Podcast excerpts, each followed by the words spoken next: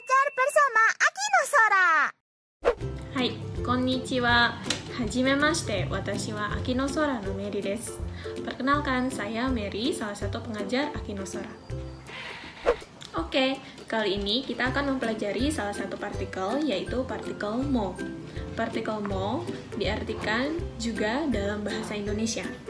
Contohnya, Mina sensei wa Indonesia jin desu. Watashi mo Indonesia jin desu. Wina sensei adalah orang Indonesia. Saya juga orang Indonesia.